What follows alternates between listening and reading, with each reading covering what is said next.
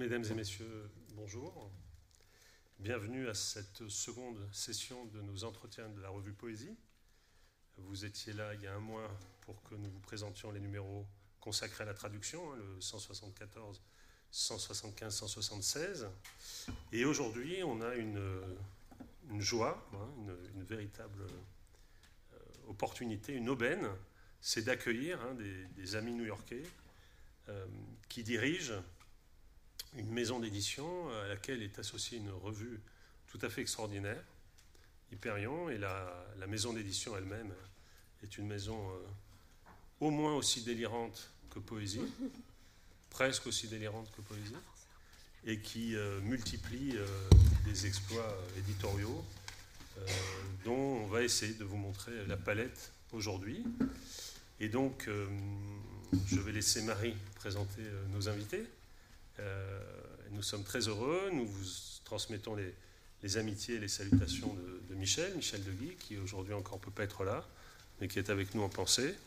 Claude, avant que Marie ne prenne la parole, tu veux dire un mot? Ce que, tu dis est très juste, c'est une entreprise merveilleuse. On est associé à, là aujourd'hui, j'espère à plus long terme, avec des, des, des, gens qui ont un courage magnifique.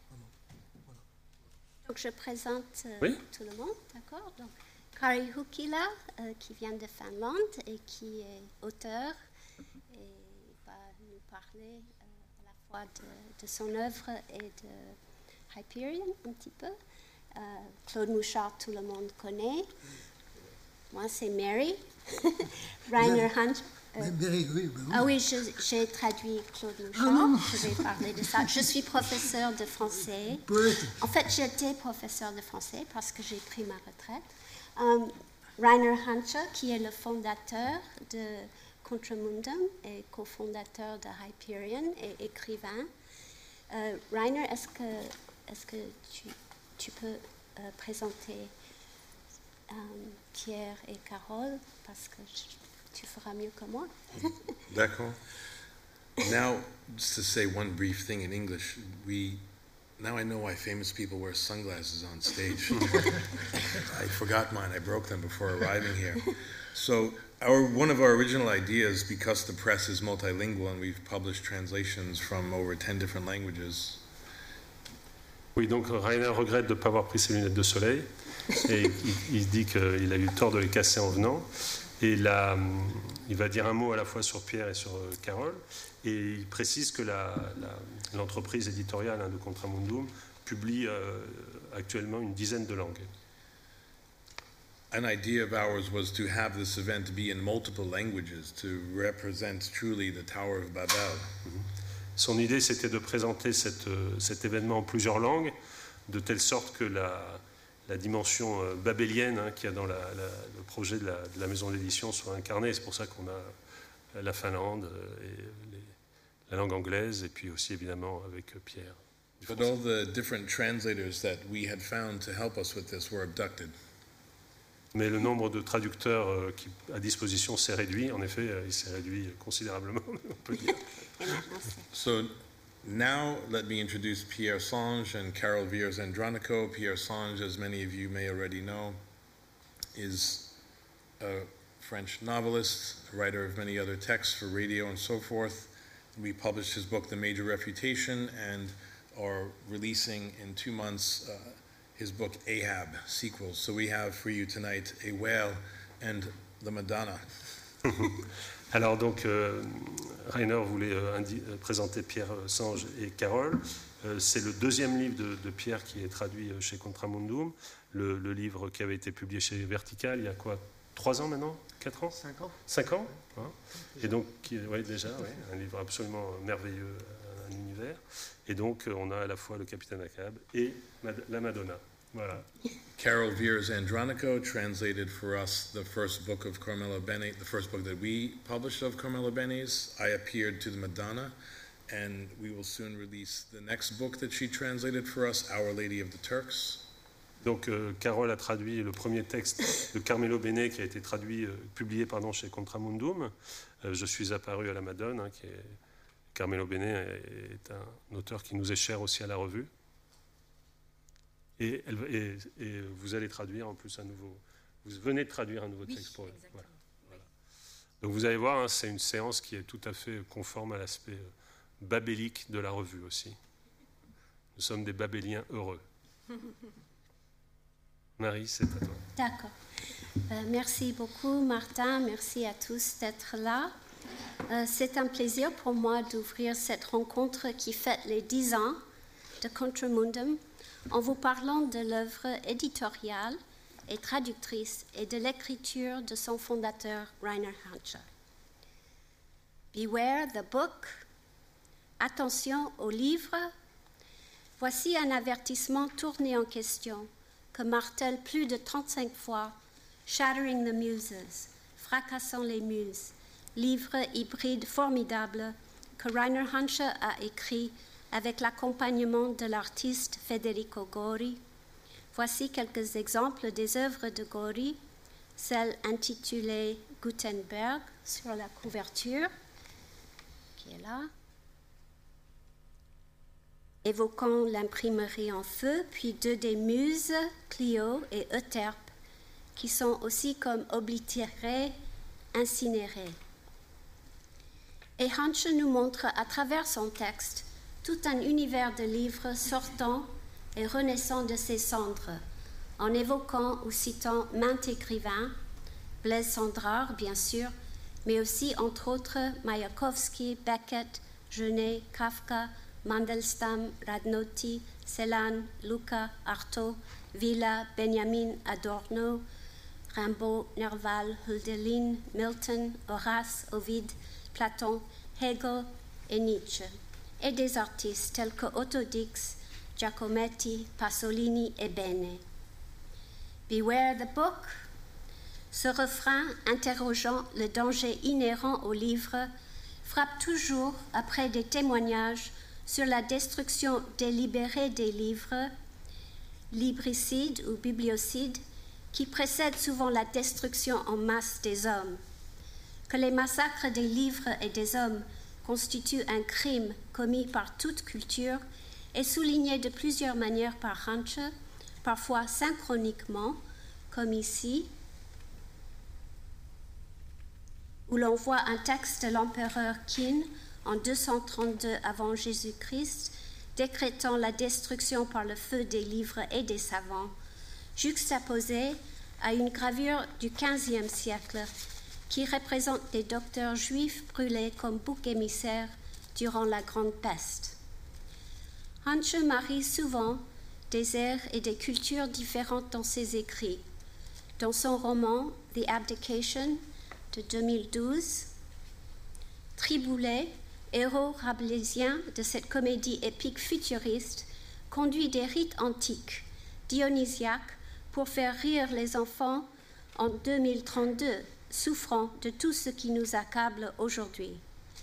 Mais ce goût pour le synchronique n'empêche pas à Hanche d'avancer des arguments historiques aussi. Et dans Shattering the Muses, il nous montre, d'une manière historique ou chronologique, que la destruction des livres mène à des massacres et aux vengeances à suivre partout et au cours des siècles, jusqu'au libricide et au génocide de la Shoah séquence qui persiste. Le dernier exemple qu'il cite étant l'incendie de la grande bibliothèque de Mossoul par Daesh en 2014. Attention aux livres. Quelle réponse offre Hanche à cet appel ou mise en garde qui parcourt son propre livre? Des réponses qui bifurquent, élaborant d'un côté l'éloge de la force transformatrice de certains livres qui s'opposent aux normes, et de l'autre, nous rappelons constamment de nous méfier surtout et plutôt que du livre des personnes qui veulent détruire sa force particulière, de ceux qui veulent nuire à ce qui permet dans et par le livre la rencontre intime d'une pensée librement inscrite avec l'esprit libre d'un lecteur. Attention, nous avertit Hancha, à tous ceux qui veulent détruire le livre, cet instrument spirituel, cet espace solitaire où gît l'esprit satisfait, que Mallarmé a évoqué avec tant de précision et beauté. De qui donc devons-nous nous méfier? De toute figure autoritaire, bien sûr. Les attaques contre le livre de Hitler, Mussolini, Mao, Khomeini, Pinochet ou des talibans figurent dans ce texte. Mais plus généralement, Hunch nous met en garde contre le monde, ou toute collectivité qui travaille à imposer ou maintenir ses normes et intérêts établis à l'encontre d'autrui. Les acolytes, les califes, les philistins, les purificateurs, les réformateurs, les moralistes, les maraudeurs, les soldats solennels, les constructeurs des baraques, les pieux, les juntas, les fascistes et les néofascistes. C'est contre ce monde-ci et pour essayer de préserver la puissance transformatrice du livre que Contramundum, la maison d'édition si bien nommée de Rainer Hansche, s'est consacrée avec tant d'énergie à la mission qu'elle s'est donnée il y a dix ans. Je traduis. Dédiée à la valeur et à l'importance indispensable de la voix individuelle, aux œuvres qui interrogent et qui mettent à l'épreuve les limites de la pensée et de l'expérience humaine. Et elle a créé un catalogue de livres exceptionnels de toutes sortes, des livres qui n'ont pas peur de laisser agir en eux des forces subversives et contradictoires et qui sont étonnamment distincts les uns des autres. Or, on retrouve facilement la voix ardente de Hancha et le fil qu'elle forge et tient, paradoxal, parce qu'à la fois agonistique et éclectique, dans One Thread.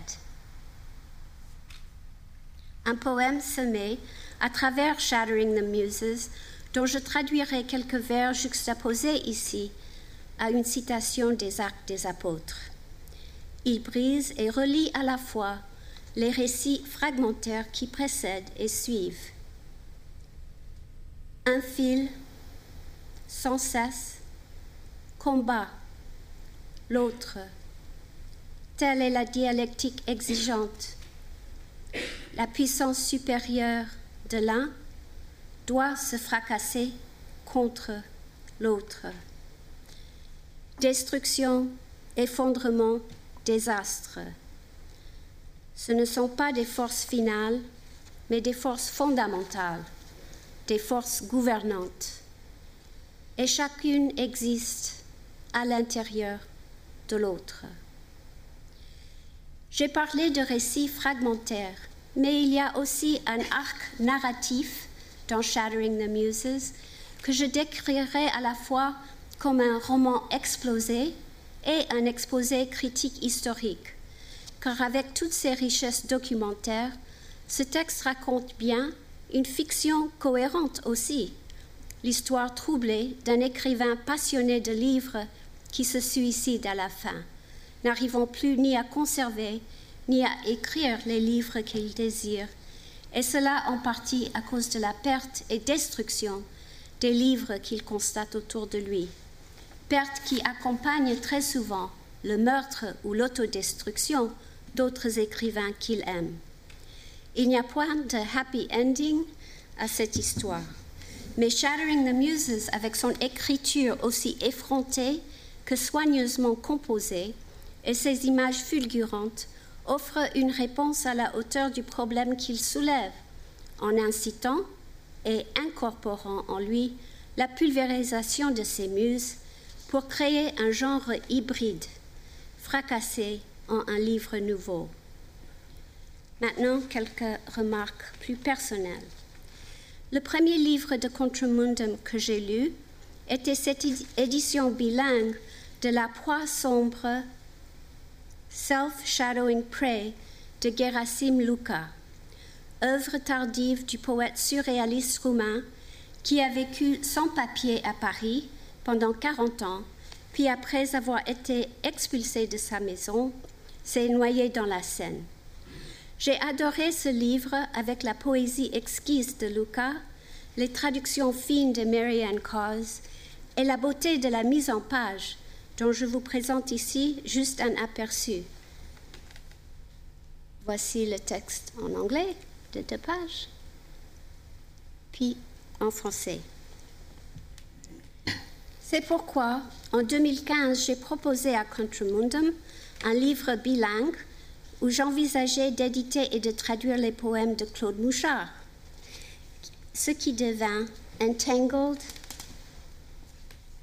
Papers Notes. Et pour ces textes poétiques, qui sont absolument sui generis et étaient auparavant, totalement inconnus du monde anglophone, j'ai reçu un accueil immédiat.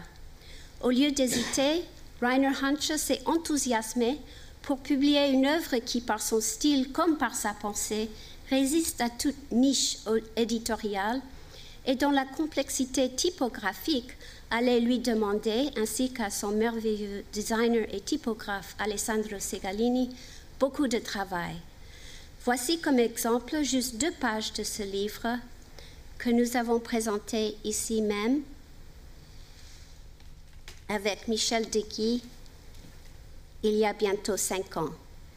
Donc voici le texte en anglais, je pense, et le texte en français. Oh, pardon, je le texte en anglais, le texte en français. Contramundum fait toujours de beaux livres facilement reconnaissables, mais cela ne l'empêche pas de recevoir et présenter chacun de ses auteurs ou traducteurs d'une manière distincte, les invitant à s'exprimer pleinement non seulement dans leurs textes, mais aussi dans la réalisation matérielle des livres. Contramundum publie surtout des traductions d'œuvres expérimentales et modernistes qui insèrent dans le monde anglophone des voix singulières. Et sa prédilection pour la modernité rejette des limites temporelles fixes. Il s'agit plutôt d'une préférence pour ce qui change, pour un principe protéin, avancé aussi par Baudelaire dans le peintre de la vie moderne. Ainsi, on y trouve aux côtés de mains textes des deux derniers siècles, quelques œuvres plus anciennes comme Gilgamesh ou Le Narcisse de Rousseau ou Aline et Valcourt de Sade. De même, Contramundum ne se limite pas à la publication de traductions, proposant aussi des œuvres exceptionnelles écrites en anglais, telles les Fragments Wordsworth, que Hunch a édité en 2013, ou Night Train to Sugar Hill, le dernier roman du célèbre macro-américain Iceberg Slim, publié en 2020. Et il publie des livres multilingues, tels l'œuvre hétéroglossique extraordinaire d'Emilio Villa, dont Claude parlera tout à l'heure. Et cette hétérogénéité ou cette hétéroglossie spectaculaire sont aussi caractéristiques de la revue Hyperion, où l'on trouve des textes et des traductions de toutes sortes et tous genres, souvent de la main de Huncher. Hyperion offre parfois des numéros entièrement consacrés à un seul auteur, tels les numéros sur Malarmé, édités par Kari Hukila, mais d'autres fois présentent euh, des textes d'une variété incroyable, tel le numéro de 2020, où Hanche conduit avec Carol Vier Andronico un entretien en italien et en anglais de Luisa Vigliette sur Carlo Melo Bene, mais aussi traduit L'épicier de Balzac, ou le numéro le plus récent, où il traduit trois discours polémique prononcée à Mexico par Artaud et un essai critique de Jean-Nicolas Illouz. Avec ce goût pour l'éclectique et le peu connu ou méconnu, on pourrait s'étonner que la dernière entreprise de Hanche soit la traduction d'une trilogie d'œuvres de Baudelaire, le poète français sans doute le plus connu et le plus traduit en anglais. Mais on s'étonne moins quand on comprend que là aussi, Hancha s'y est pris à rebours.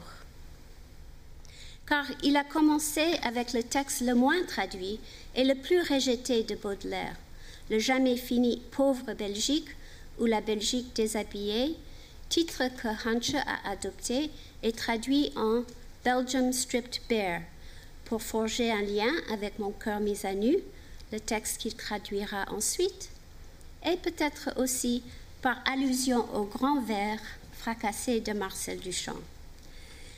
Dans sa longue introduction à Belgium Stripped Bare, Reiner s'oppose à toute lecture ou perspective critique qui réduit ce texte à l'expression d'une haine singulière que Baudelaire aura ressentie pour ce pays.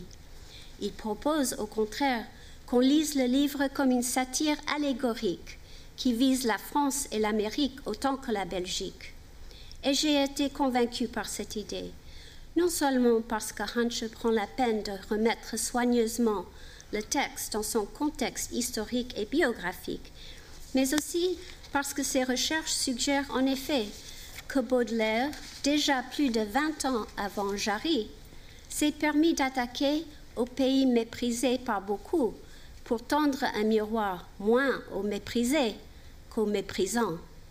Et c'est peut-être aussi bête de prendre à la lettre sa critique outrée des Belges que de croire que le père Ubu ait usurpé et manié le sceptre du vrai roi de Pologne.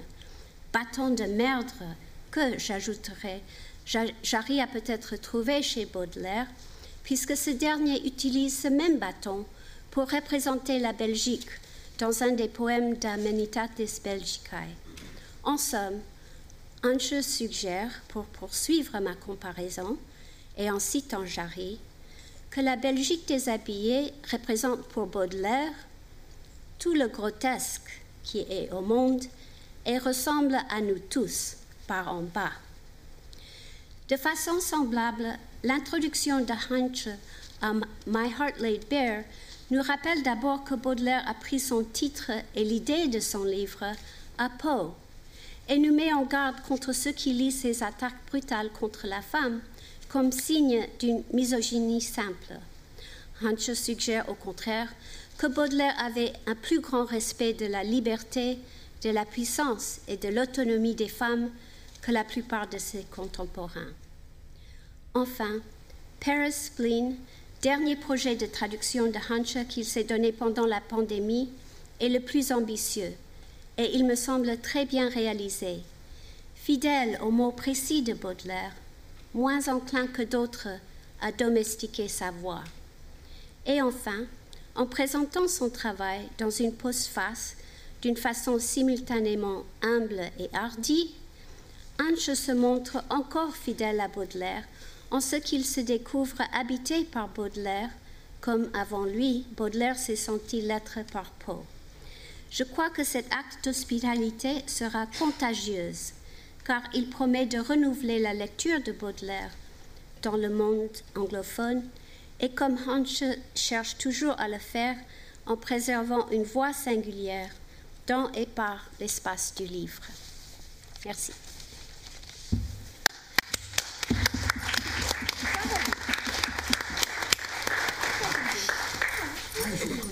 Euh, non, non, il faut juste que tu le tires vers toi comme ça, ou que tu te rapproches. Et je vais. Je peux faire ça? Ouais. Je pense, ouais. Ça marche. Bon, c'est. Euh, merci, bonjour. merci beaucoup. Euh, tu as apporté beaucoup de, précisions, de, données très nécessaires.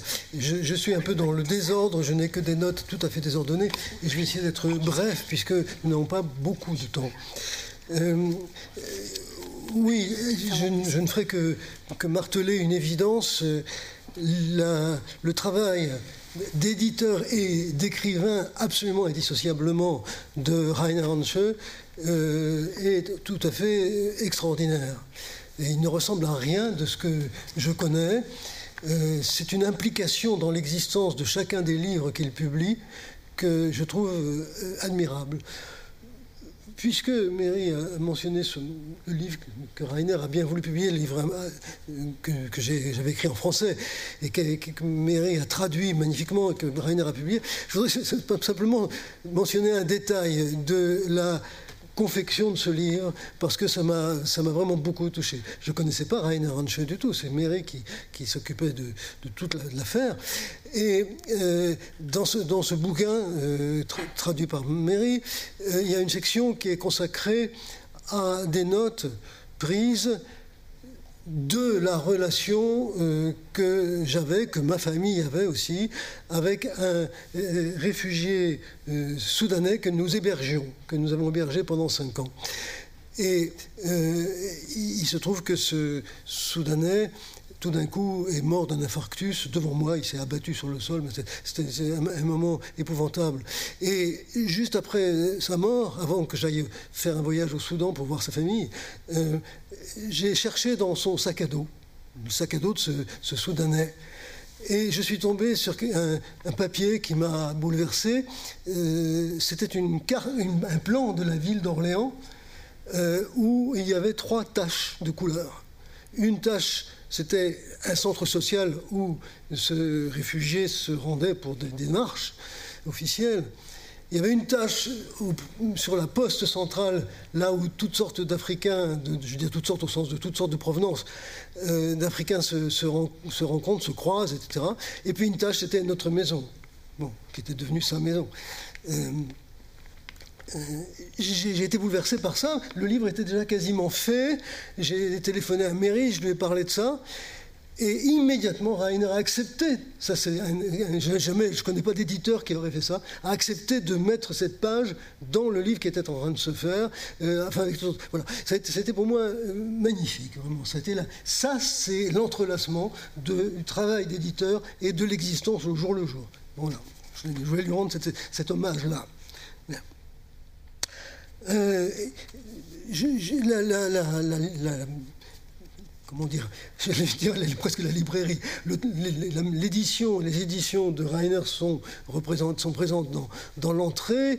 Euh, inutile de dire à quel point euh, chaque fois qu'il réalise un livre, c'est un événement, c'est quelque chose d'absolument spécifique. Euh, a mentionné le, Emilio Villa, qui est ici. Euh, avant cette publication, je ne connaissais d'Emilio Villa qu'un livre en français, à la part de l'œil, beaucoup plus court, et qui s'arrêtait assez tôt finalement dans, la carrière de Villa. Euh, ce livre-là, euh, la part de l'œil, c'était quelque chose, hein, ça m'a beaucoup frappé, mais ce livre-là est, une merveille. Et dans chaque, on pourrait dire chaque livre, que réalise Rainer, il y a évidemment la question d'existence même du livre en général dans ce monde. Tu as mentionné, ce que tu as mentionné le fait, le fait évidemment, euh, le rend évidemment sensible à tout moment. Donc, il y a un enjeu, le livre est menacé. Et quand, euh, j'improvise, pardonnez-moi, mais quand, quand Rainer, dans, son, dans son livre, dans son propre livre, met des, des, des reproduit des injonctions à brûler les livres, tu en as parlé, euh, c'est l'enjeu central. Euh, les, livres sont, une chose absolument proliférante et une chose absolument menacée. Euh, et ça, c'est incroyablement vivant dans, tout ce que publie Rainer. La, la, passion des livres comme telle, encore une fois, totalement renouvelée par lui, par son travail, euh, elle, se retrouve chez les auteurs qu'il publie. Euh, ben, puisque Pierre Singe est là, j'ai envie de lire une, page de lui. non, je peux. C'est pas, une page publiée par, par Rainer. C'est une page de lui dans un bouquin sur euh, sur Flaubert, l'empire de la bêtise. C'est sur Bouvard et Pécuchet. Vous avez participé à un recueil ah ben j'espère, à moins que je me trompe, j'ai fait une gaffe épouvantable, mais c'est pas vous. non, parce qu'on ne se connaissait pas jusqu'ici, donc. je, peux, je peux lire un passage? Oui. Dévoration, ça s'appelle, on est d'accord? Oui. Le renoncement, on en parlera dans un instant, il est dépendant de l'appétit quant à la soif d'entreprendre elle est pour Flaubert, pardon, j'ai mal lu. Le, renoncement, on en parlera dans un instant, il est dépendant de l'appétit. Quant à la soif d'entreprendre, elle est pour Flaubert, dans ces périodes d'enthousiasme, c'est pour ça que je pense à, l'enthousiasme aussi de Rainer et au vôtre, Quant à la soif d'entreprendre, elle est pour Flaubert, dans ses périodes d'enthousiasme, un appétit de maître gaster, gaster l'estomac, hein, un appétit de dévorant et de dévorateur, qui voudrait d'ores et déjà embrasser le paysage, n'importe lequel, et cherche le moyen de s'ouvrir à 180 puis 360 degrés. Elle est l'hospitalité offerte à 1500 livres parmi les moins lisibles. Moi, je trouve qu'il y, a quelque chose qui correspond là. Elle est pour Bouvard et Pécuchet à l'origine d'une fuite loin de la capitale et du projet d'accumuler dans une maison l'ensemble des savoirs humains. Et pour reprendre une formule utilisée par un autre écrivain de la démesure, de l'appétit et de l'hospitalité, un autre ogre érémitique et mondain de la littérature, l'écrivain hongrois Miklos Senskouti. Elle est le désir de tout lire, tout voir, tout rêver, tout penser et tout avaler. La, mention de Senskouti, l'écrivain hongrois, bah, euh, me renvoie au, fait que c'est aussi un, écrivain que euh, Rainer publie, en effet. Et euh, l'histoire de Senskouti, lecteur, c'est plus que lecteur, comme, comme pour Rainer. C'est faisant des livres, c'est pour ça que je, citais aussi ce passage de, de, vous sur vous Pécuchet, ingérer Gaster, hein, matériellement, avoir affaire au livre, eh bien, euh, il y a ça aussi chez saint crois. Et il y, a un, endroit où c'est plus de livres qu'il s'agit, mais de peinture. Il y a un endroit dans un livre de couty je ne sais plus où c'est, mais en tout cas je me souviens parce que ça m'est resté, euh, où il dit euh, qu'il voudrait non pas parler de Rembrandt, mais écrire ma vie mariée avec Rembrandt. Voilà, il y a quelque chose de ça dans, la passion qui, anime tous ces, tous ces travaux. J'aurais bien d'autres auteurs à, mentionner ou à lire, mais si je lis simplement, oui, ah oui, euh, voilà. D'abord, dans le livre de Rainer, il y a évidemment, ça a été déjà mentionné, l'exposition des livres, la menace, les menaces historiques au XXe siècle. Euh, alors, tout d'un coup, c'est euh, évidemment Hitler qui apparaît, c'est le nazisme. Hein, voilà, il y a une image là, mais je, je devrais interroger, mais je ne vais pas le faire, c'est pas le moment, mais sur le rapport entre Luther, les dates qui sont mises là, et la croix gammée qui brise en quelque sorte l'image de Luther. Euh, il y a toutes sortes de montages comme ça, on ne commande pas maintenant, on n'a pas, le lieu et le moment, mais le temps, mais euh, il y a toutes sortes d'images comme ça dans le, dans le livre de, Rainer, qui sont des images qui travaillent, qui sont en mouvement. Là, ça, ça bouge en quelque sorte, ça vibre. Et c'est la vibration même de l'histoire et des livres dans l'histoire et dans l'histoire contemporaine euh, qui nous est donné à sentir davantage, à, vivre vraiment. Donc c'est vraiment un, travail tout à fait exceptionnel. J'ai été passionné de retrouver euh, dans le livre de Rainer, de retrouver Beckett J'étais bouleversé de la manière dont Rainer euh, a rendu Beckett présent, présent au temps de la Deuxième Guerre mondiale et de l'occupation. C'est-à-dire, le Beckett qu'on voit toujours comme complètement retiré de tout, etc. Beckett a été un homme engagé pendant la Deuxième Guerre mondiale. Et Rainer en, rend compte de la meilleure façon qu'il soit, sans discours, sans, blablabla comme celui que je suis en train de tenir, mais vraiment euh, quelque chose de, par, montage, par rencontre, par choc. Car c'est aussi un homme des chocs et des montages, Rainer. Donc vraiment, je trouve ce, ce travail formidable. Et un autre auteur qui est présent dans le livre de Rainer, et de façon euh, magnifique, ça me bouleverse complètement. quand je dis me, c'est noyau, dire ça, ça bouleversera tout, tout lecteur. C'est la présence de Nerval. Tout d'un coup, euh, Nerval est là. Et alors, évidemment, euh, Rainer, de façon extrêmement, ce que je vais dire, ce que je vais mentionner, enfin, simpliste, mais Rainer met Nerval en mouvement dans ses propres pages, comme toujours tous les auteurs auxquels il a affaire sont en mouvement dans ses propres phrases, dans ses propres pages. Et euh, euh, Nerval, ben, c'est évidemment pour lui euh, le Nerval qui s'est pendu pas non loin d'ici. Et donc les lieux où nous sommes sont tout près des lieux que, que Rainer évoque dans son, dans son livre à, propos de Nerval. Mais Nerval, c'est vraiment aussi ce fou de lecture, ce, ce passionné de bibliothèque il y a je ne sais pas, je crois pas que Rainer le, mentionne, mais il y a ce, merveilleux court texte de, Nerval, une courte prose, intitulée La bibliothèque de mon oncle. C'est une, c'est une bibliothèque de livres de cinglés. C'est-à-dire les livres qui ont été. c'est des fous qui ont écrit ça. Et ça s'appelle. C'est ce que Nodier, un peu avant Nerval, a appelé les fous littéraires, et ça devient le titre d'un merveilleux roman de Queneau. Hein. Euh, pas, le titre, le, thème d'un merveilleux roman de Queneau qui s'intitule Les enfants du limon. Et il y a aussi un rapport à la bibliothèque folle. Vous savez, les fous littéraires, la définition, c'est euh, des auteurs de livres qui sont à la Bibliothèque nationale, déposés à la Bibliothèque nationale, mais qu'aucun lecteur n'a jamais emprunté. Il y a ça Bon, moi, j'aime profondément Queneau euh, pour toutes sortes de raisons. Euh, c'est pas du tout, je n'identifie absolument rien, et j'espère bien que les livres de Rainer sont faits pour être lus, vendus, etc. Il faut absolument que ce soit fait. C'est une entreprise vraiment d'un caractère unique, d'une puissance, je trouve, euh, extraordinaire. Et pour moi qui m'interroge sur la, la, la position, les tentatives pendant le XXe siècle, dans des moments de, que Rainer représente par exemple dans cette image, euh, de, violence collective, historique, déchaînée, absolument sans limite, euh, qu'est-ce qui arrive à des gens qui essayent d'écrire des livres? Beckett, c'est un peu ça pour, pour Rainer, hein, malgré tout. Parce que Beckett a, risqué vraiment gros pendant l'occupation en France.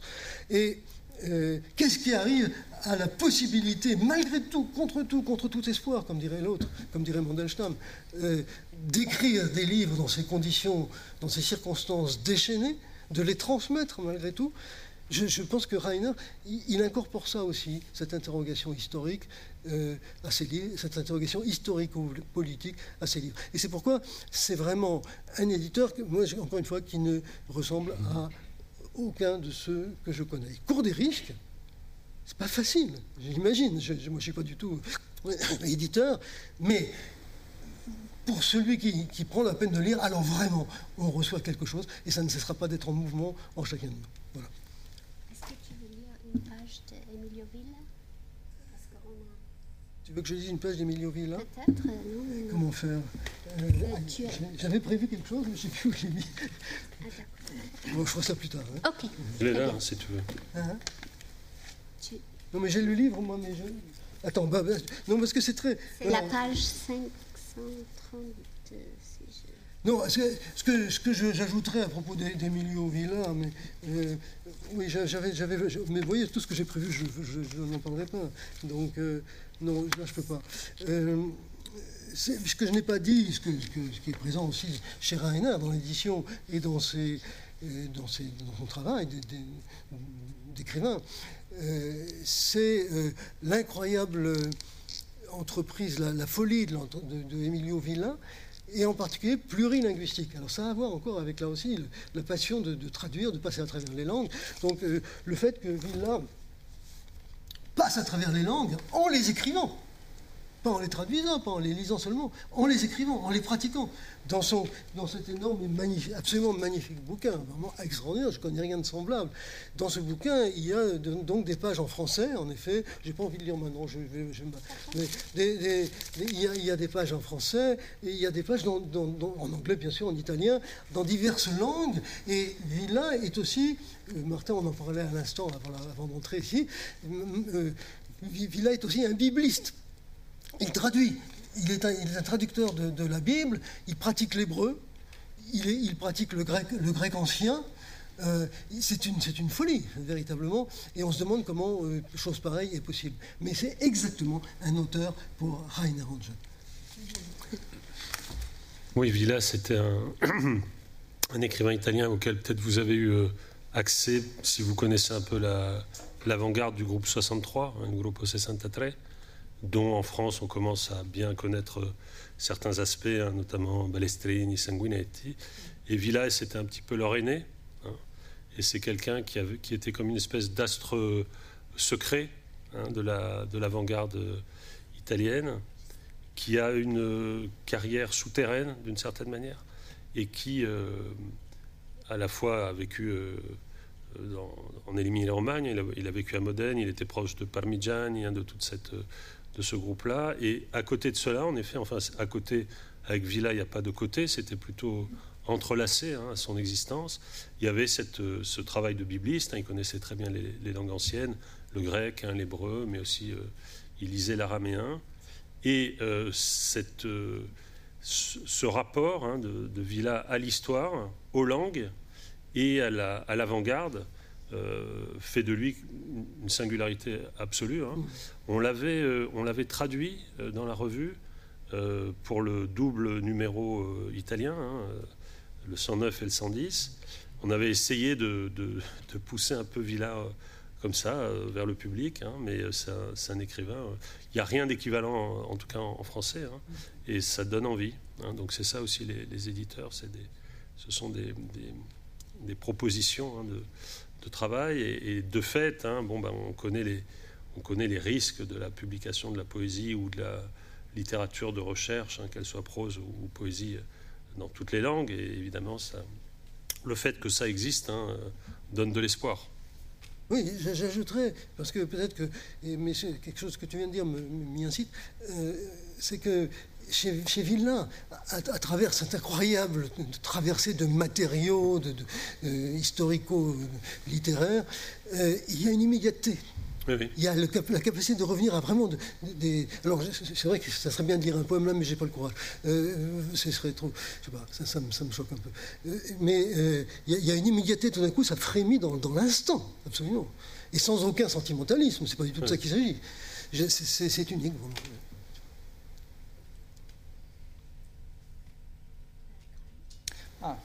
Bonjour. Uh, oh, thank you. And I am now switching to a language uh, that is neither yours nor mine. Uh, but uh, oh, now it's functioning. Now you can hear me. Okay. Uh, but fortunately, Martin has volunteered to render my words into French. I'll try. I am going to make a few remarks uh, on writing and reading based on a project of mine on ants. Ants as social insects. Uh, the original purpose was to find uh, appropriations for my own writing work from the work of ants, from path formation, organization of the ant colony, communication, decision making in uh, task allocation, building activity, and so on. And um, uh, this began roughly at the same time when I got into contact with Rainer, uh, some 10, 11 years ago. And naturally, these two things, Rainer and the press and my ant project, were two things apart uh, just coincidence in time. Uh, but I am now going to make a few remarks uh, to the catalogue of Contramundum from this angle, from the angle of ants. And the title for uh, these remarks could be Insight to Work. It's a quotation from a French entomologist Pierre Paul Grasset concerning the labor of uh, termites, which is adequate on ants too. Donc la langue hein, originale de Karil, c'est le, finlandais. Il a donc écrit ce texte en anglais que je dois euh, traduire pour vous donc en français. Donc je le cite. Euh, je vais euh, donc tenter de vous proposer quelques remarques sur l'écriture et la lecture qui sont fondées sur, mon, projet sur les fourmis. Les fourmis comme insectes sociaux. Le propos de ce travail, le propos initial de ce travail, était d'inventer hein, des types d'appropriation euh, entre la, figure de, la, fourmi comme insecte social et mon propre travail d'écriture. À partir donc du travail des fourmis, de leur manière hein, de, cheminer ensemble, de l'organisation des colonies de fourmis, de la communication, mais aussi de la manière dont elles prennent des décisions et construisent leurs pratiques. Il se trouve euh, précise-t-il, que ce travail a commencé à peu près au même moment, hein, où il est entré en contact avec Rainer, c'est-à-dire il y a une dizaine d'années, euh, même si euh, ces deux choses, le travail avec Rainer et Contramundum et le projet sur les fourmis, étaient à l'origine de choses différentes. On le conçoit aisément, en effet. il s'agit donc d'une coïncidence temporelle plutôt, Mais je vais essayer désormais de, vous proposer quelques remarques sur le catalogue de Contramundung à partir de, cette, cet angle de travail. Et le titre des remarques que je vais vous proposer pourrait être donc incitation au travail, incitation au travail, une citation hein, que je prends à Pierre-Paul Grasset, un entomologue français, qui porte sur le, dont le travail porte sur l'activité des termites. Et il me semble, dit-il, que ce, cette qualification du travail des termites convient aussi au travail des fourmis. And what did uh, Pierre-Paul Grasset found? Uh, he showed in the end of 50s that in the ant work there is neither whole, which explains the behavior of the parts, nor the opposite of it, that each individual in ant work uh, would behave as if it were alone. Uh, Grasser showed that there is an indirect, uh, indirect communication in between ants. Um, let's say the building work in progress, the structure, uh, was a stimulating configuration which triggered an accelerating response and insights to work. So there is an endless amount of uh, local decisions uh, without any idea of the so called whole. And uh, so there is a transforming uh, configuration that leads to another configuration that may trigger in turn another, possibly different one, and so on. And also the rules change according to the terrain and environment. And uh, thus the work is neither a random uh, assemblage nor blindly mechanistic uh, activity. Qu'est-ce que donc Pierre-Paul Grasset a découvert Il a montré à la fin des années 50 que dans le travail des fourmis, il n'y a ni hein, ni tout comme euh, perspective holistique, donc qui expliquerait le comportement de chacune des parties, mais pas davantage l'opposé du holisme, c'est-à-dire hein, l'idée que chaque fourmi, chaque travail individuel des fourmis hein, euh, consisterait à travailler comme si elles étaient toutes seules. Donc c'est ni, on dirait en lexique politique, ni du holisme, ni de l'individualisme. Grasset a montré qu'il y a en réalité une communication indirecte entre les fourmis. On pourrait dire de la sorte que le travail de construction qu'elle mène euh, est une espèce de configuration de stimulation qui engage, hein, invite euh, une réponse euh, en termes d'accélération hein, et qu'il ce travail incite chacun, chacune de ces fourmis, hein, à travailler de sorte qu'il y a une espèce de d'accumulation de décisions locales sans qu'il y ait, sans que préside à ces décisions locales une idée qui serait l'organisation du tout. Ainsi, hein, il y a une configuration qui se transforme, en transformation pourrait-on dire, hein, qui euh, conduit chaque configuration singulière, hein, qui va ensuite entraîner une autre configuration, probablement différente de la précédente, etc. Et même les règles qui conduisent d'une configuration à l'autre changent selon le terrain et l'environnement. Ainsi, on a affaire, de la même manière qu'on a affaire ni à dualisme ni à de l'individualisme, on a affaire hein, de la même manière à quelque chose qui n'est ni un assemblage euh, au hasard, hein, euh, qui, serait le fruit euh, du chaos, ni à un travail qui répondrait à une logique mécanique. And uh, I began my ANT project when working with my novel 1001, which came out in Finnish in 2016, uh, in order uh, to cope with the interconnectedness uh, of the reality or realities to be described, and multiplicity of my materials, as well as the ways the past is layered upon the uh, present. And what uh, intri- intrigued me in the artwork is how a symphony orchestra uh, can play symphony without scores, uh, without a conductor, without a controlling center, uh, matrix, model, imagination, receipt, without a small architect or construction creating a demon or some obscure instinct. Alors vous pouvez vous demander comment a commencé cet intérêt, hein, d'où est né cette, cet intérêt pour les, pour les fourmis. En fait, j'ai commencé à, avec ce, à travailler à ce projet euh, sur les fourmis quand euh, je me suis mis à, à, mon roman One Thousand and One, hein, un millier et un, hein, mille et un, disons, qui est sorti en 2016. Et ce qui m'intéressait à l'époque, hein, c'était de, de réfléchir hein, au processus euh, d'interconnexion, c'est-à-dire la manière dont la réalité, ou plutôt les réalités, peuvent être décrites comme des systèmes de connexion. Et face à ce problème, je me posais, hein, face à une multiplicité de, matériaux, mais aussi dans une perspective temporelle, puisque je me demandais à l'époque les manières dont le passé hein, vient se, napper, vient se, se mêler au présent.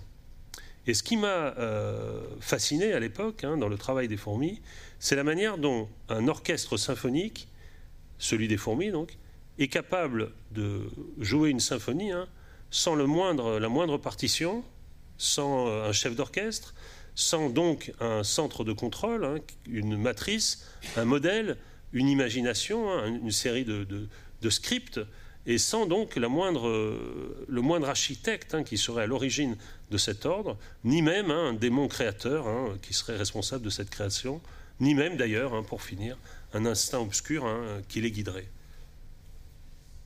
And every once in a while, I try to read uh, something according the project. Uh, so those uh, readings were so-called weak readings, uh, simply to notice something that otherwise would have left unnoticed. And I will focus here only on one device, what I call a local decision, which is always also the moment of insight to work. à chaque fois, donc, euh, par le passé, j'ai essayé de, lire quelque chose qui soit en accord avec le projet. Euh, eh bien, je me suis aperçu que c'est, euh, on pouvait considérer que c'était des lectures que j'appellerais faibles et qui servaient simplement hein, à indiquer quelque chose hein, qui, sans cette lecture, hein, eût pu sembler passer inaperçu. Je vais ici me concentrer sur un, moyen, un, un procédé, celui que j'appelle des décisions locales euh, qui est toujours aussi une manière hein, d'inciter au travail. In uh, Pier Paolo Pasolini's late work in uh, Petrolio, he uses the term abrulichio, swarming, as a structural uh, model of his work, as well as in connection with the um, impossible uh, effort of uh, capturing the totality of uh, reality and its multiple and contradictory features like Dante managed to do uh, based on the entire system of thought of his time, like Pasolini uh, thought. Uh, so in uh, uh, Petrolio, there is a refusal of the reference to reality. And the consequence, uh, what happens in the text, often resembles the self organizing processes in biological systems, like with ants. And in the same continuum with Petrolio, he wrote a very important small work La Divina Mimesis, which Contramundum published in 2014. Dans le dernier livre publié par euh, Pier Paolo Pasolini, hein, qui, est, qui, est, donc de, de 75, hein, qui va d'ailleurs être republié euh, pour l'anniversaire de, de, Pasolini en mars, en mars 22. Donc ce dernier livre, hein, il s'appelle Pétrole, euh, Petrolio. Pasolini euh, utilise le terme brulicchio, hein, qui veut dire en fait frémissement. Et il l'utilise hein, comme un modèle structural, structurel de son travail, euh, qui euh, peut consister aussi euh, en une connexion avec l'effort impossible, selon lui, de se saisir de la totalité de la réalité et de ses structures contradictoires. De la manière, Pasolini le précise, hein, dont Dante, lui, à l'inverse, avait réussi à s'emparer de cette réalité pour en construire un système cohérent. Ainsi, dans le livre Pétrole, euh, Pasolini met en scène un refus euh, de la référence au réel, et la conséquence, euh, c'est ce qui arrive dans son texte, hein, ressemble souvent à ces processus d'organisation, d'auto-organisation qu'on trouve à l'œuvre dans les systèmes biologiques, comme je l'ai moi-même repéré avec mes fourmis. Dans, le, même, dans, la même, dans la suite et la continuité de Pétrole, euh, Pasolini avait publié un, important travail, hein, La Divina Mimesis, hein, dont le titre est calqué évidemment de la Divine Comédie, et qui a été publié par Rainer euh, dans, chez Contramundum en 2014, il y a maintenant euh, sept ans. Donc. And uh, la, la, Divina Mimesis is a, is a key work to these issues. It begins as a remake of Dante's uh, Inferno. And uh, now just to give an idea of the first steps in reading. Uh, no more whole to attain. Uh, local decision here involves not only how writing would again be possible, how to find a way out from uh, linguist uh, impasse. It includes also, in this case, the figure of guide connected to uh, memory. So the guide is the double of the poet himself, his former uh, self, and the figure of guide implies a new uh, fervor, uh, fate, desire to act, even gladness as a part of writing. Uh, so my reading went further with keeping eye on swarming, repetition, and memory. Pour moi, le terme de divine mimésis est un mot-clé euh, qui permet d'envisager de, de, toutes, ces questions.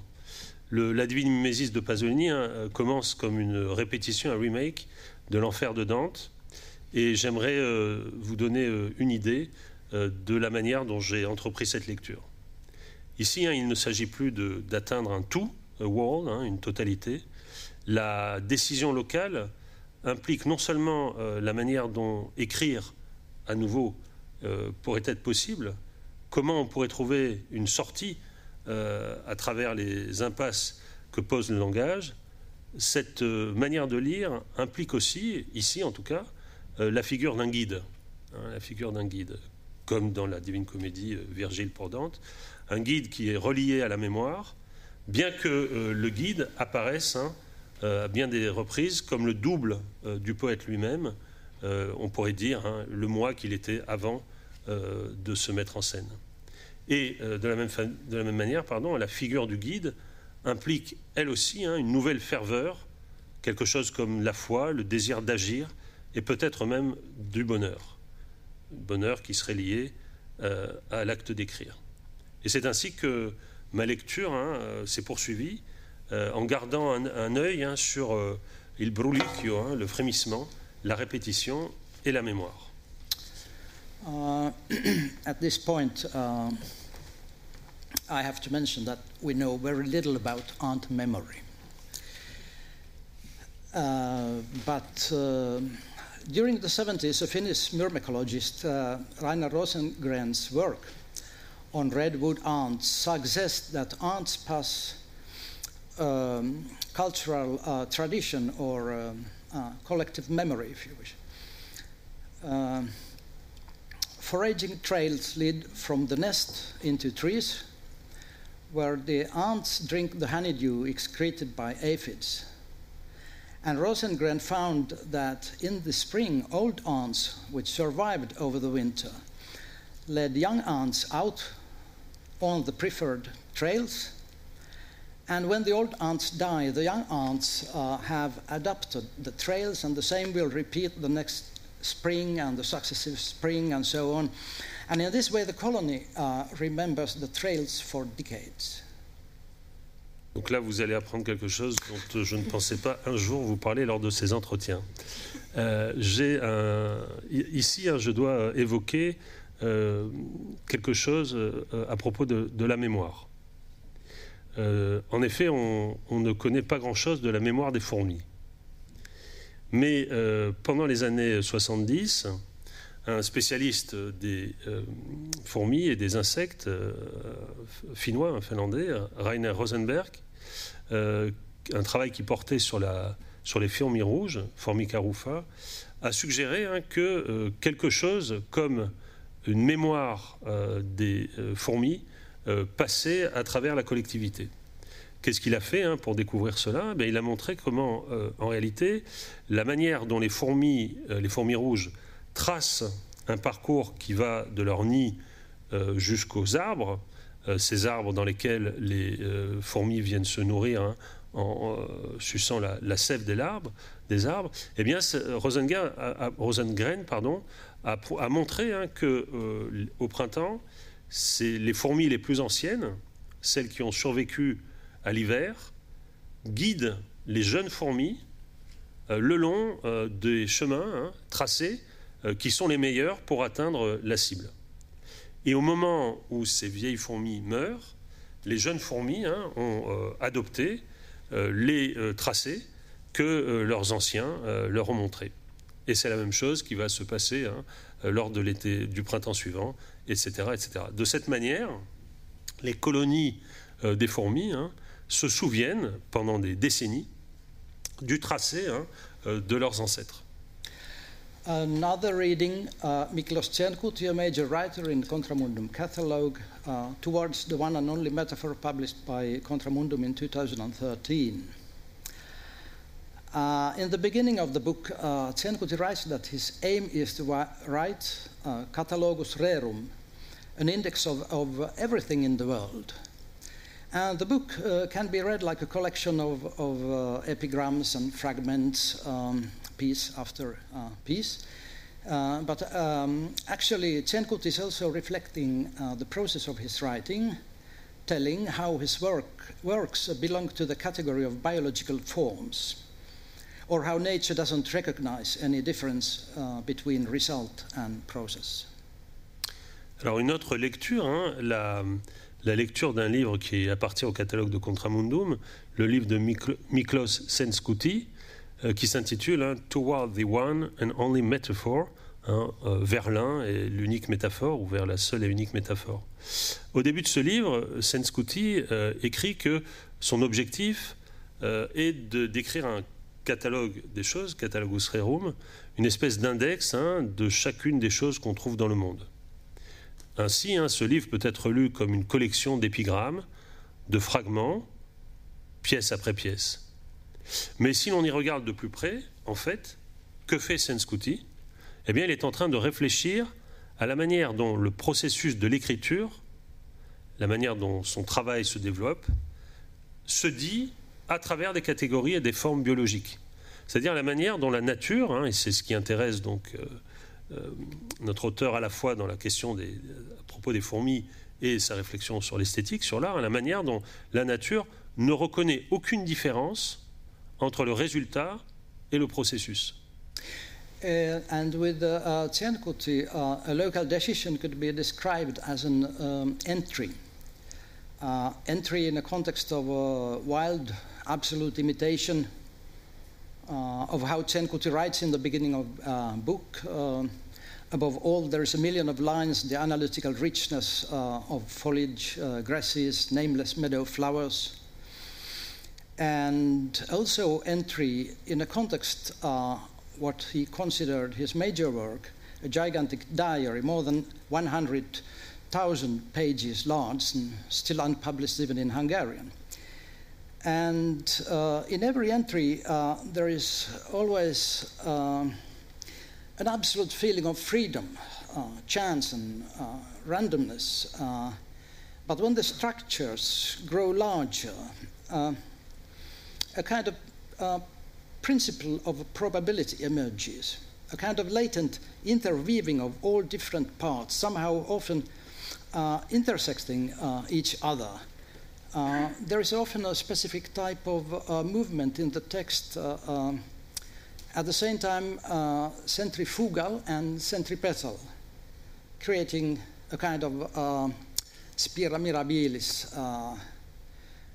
very much like in an ant colony.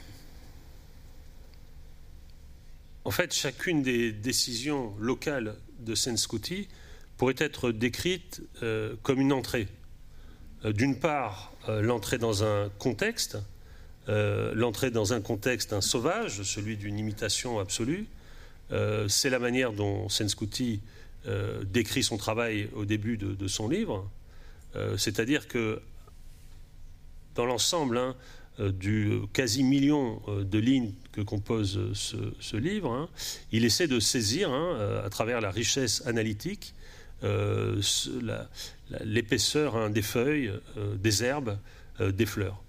Mais à y regarder de près, hein, c'est aussi une entrée dans un autre contexte, c'est-à-dire le contexte de ce qu'il considérait comme son œuvre euh, majeure, hein, son opus magnus, c'est-à-dire le gigantesque journal intime qu'il tient et qui représente plus de 100 000 pages, de très larges pages, qui n'est pas encore euh, publié, euh, même en hongrois.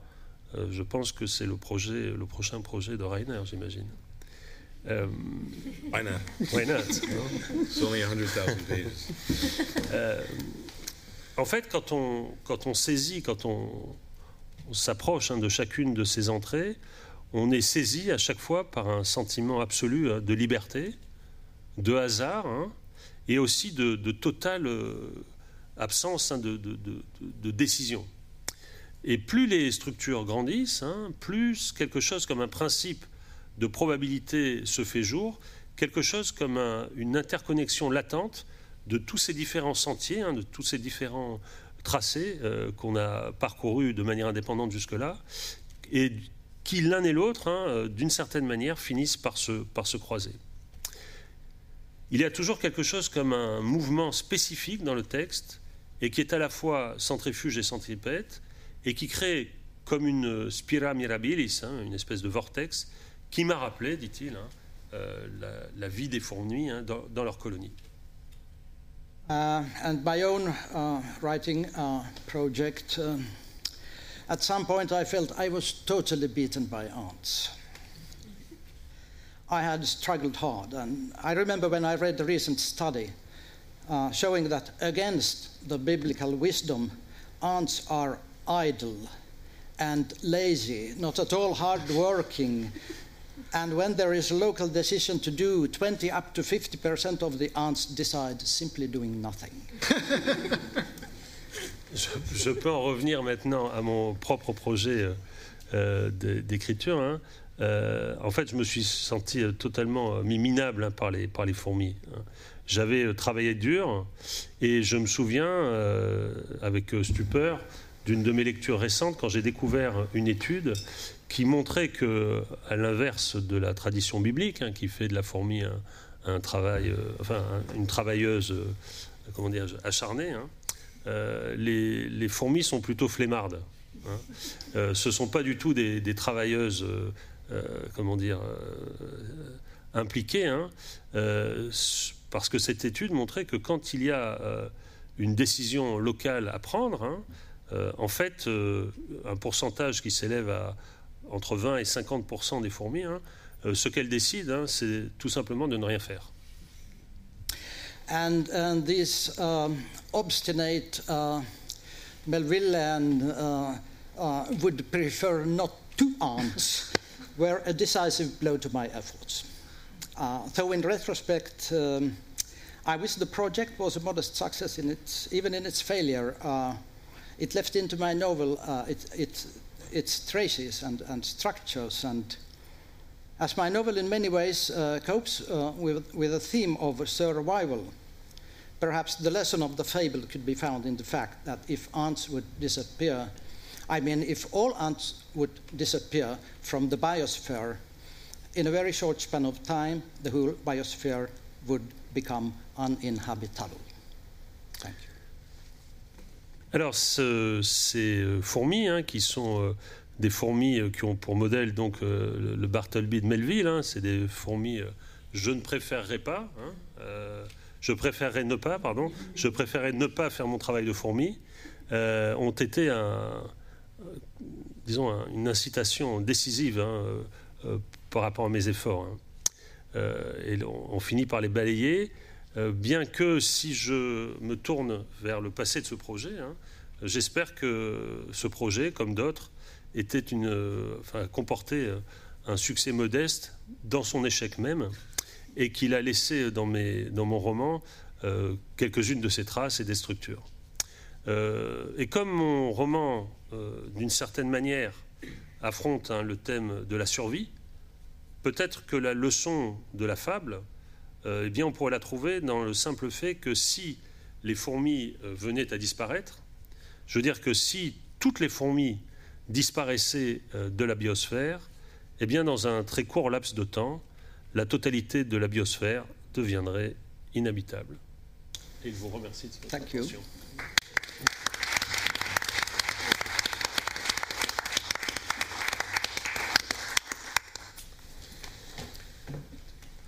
Now we move back to me again.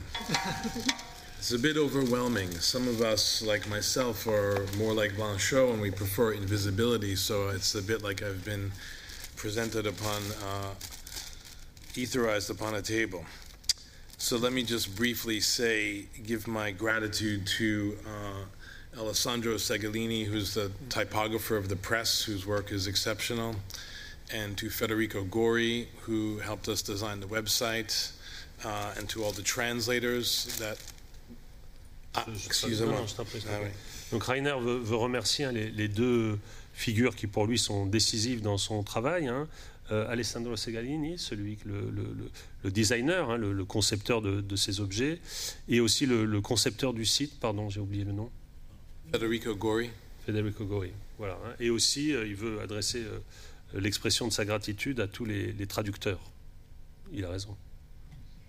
Well to Giovanna Square, who helped us design several books, like the Oyster book, and uh, helped me design the choose colors for the website and has been uh, present in many invisible ways, like Blanchot. Oui, euh, comme il le dit, il veut aussi remercier euh, Giovanna, qui est une de ses collaboratrices, hein, qui l'aide à, à, concevoir à la fois euh, les couvertures, la couleur, mais aussi euh, par bien des aspects qui travaillent à la, à la conception du site. We've had a bit of an interesting drama on stage, which maybe some have seen, we have these various flies, some which I killed myself, which shows that I'm not Buddhist. Several which dive directly into water to sacrifice themselves, and the other ones which dive directly into wine. So those are the, clearly the Sadi and Dionysian flies. There are only two of them here. Ah, Rainer attire votre attention sur un drame qui vous a peut-être échappé. Hein. Euh, un peu comme dans la pièce de Sartre, hein, on est poursuivi par les mouches. Euh, à cette table. Euh, Rainer est, est responsable d'en avoir tué quelques-unes, deux, dit-il. Certaines sont mortes euh, comme des buveuses d'eau, pour parler comme Baudelaire, et d'autres, dit-il, hein, comme des euh, mouches qui, seraient, euh, qui auraient participé à un banquet sadien, hein, se sont ont noyé leur chagrin, on peut dire, dans le vin. C'est moi qui a suggéré. C'est toi qui, a, oui. toi qui, a, qui leur a suggéré, d'accord. I'll just make a few other brief remarks, and we'll move to Pierre Sange and, and Carol Viers Andronico, the, our Madonna and our whale. First, I just want to speak to a few books that will be released in the coming year, including uh, as part of our Agrodolce series, started by a man named Emile Plateau. We will be publishing a translation of Ugo Tagnazzi's La Buffone, Donc maintenant, Rainer veut, veut indiquer quelques-unes des prochaines réalisations dans la collection Agrodolce. Hein. Euh, et le, un des prochains livres qui sera publié, hein, c'est le, le, livre de, de Ugo Tognazzi hein, qui s'appelle La Buffone. As well as we will be publishing a collection of selected poems by Isidore Izu, which will be uh, overseen by Andrew Hussey. Des poèmes de Isidore Izu, un choix de poèmes de Isidore Izu. As well as uh, we published, if some of you know or not, the a translation of Redouan Faid's Brakor, which was translated into English as Outlaw, Author Armed and Dangerous, that was released last year. And next year, hopefully, we will be releasing Spiral, his forthcoming book. Donc le livre à venir hein, de Andrew Bracor qui s'appelle Spira, c'est ça? Spira, et dont donc euh, Contramundum sera l'éditeur. And the translation of, of Evelyn Grossman's The Creativity of the Crisis. Et un livre de Grossman, hein, la, la créativité de la crise. So let me turn, show the. Ah, yes. Um, and the, the Ugo Tagnazzi book will be translated by Dominic Siracusa, who translated the Emilio Villa book, which is a kind of totem signal book for our press, as people have mentioned. This writer who's written in over 14 different languages. Et c'est euh, Dominique Siracusa, le traducteur d'Emilio Villa, qui va traduire hein, le, le livre d'Ugo Tognazzi.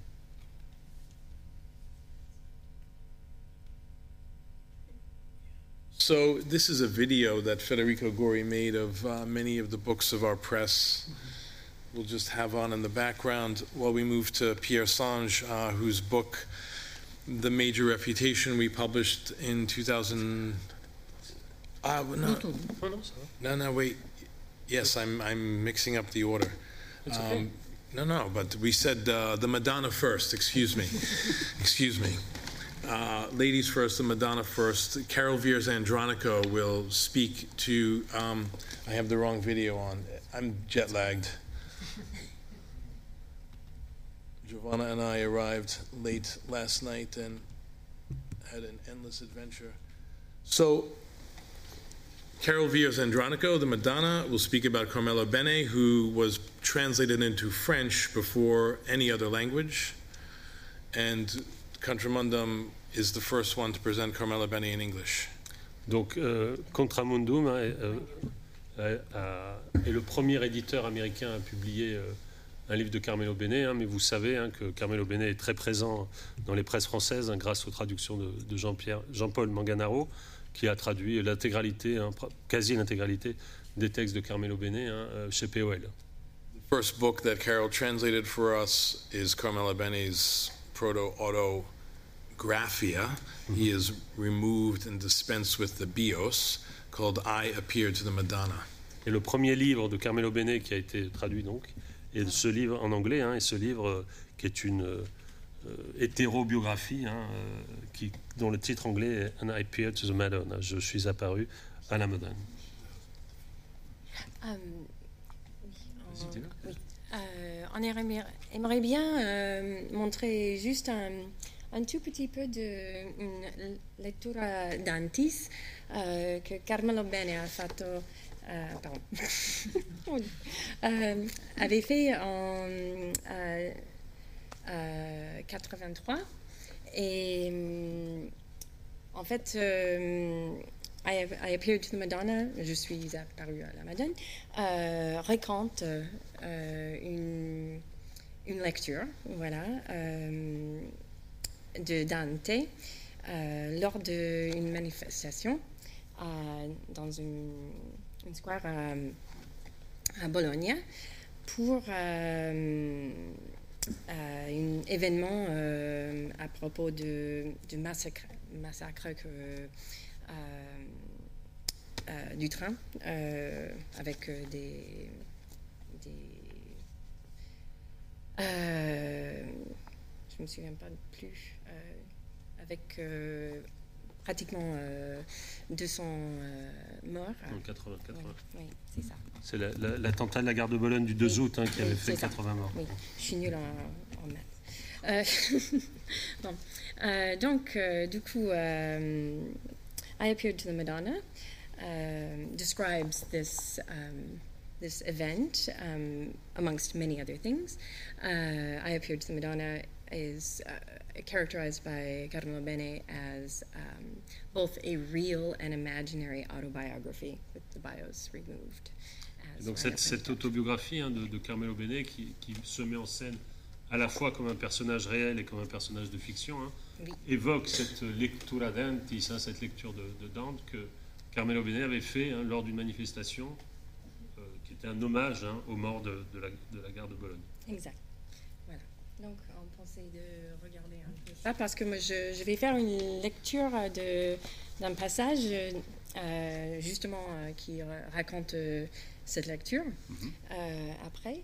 Et vu que moi, je ne peux pas du tout faire la voix de Carlo Bene, qui est vraiment particulière, particulière euh, au moins on va l'écouter un, un tout petit peu ici.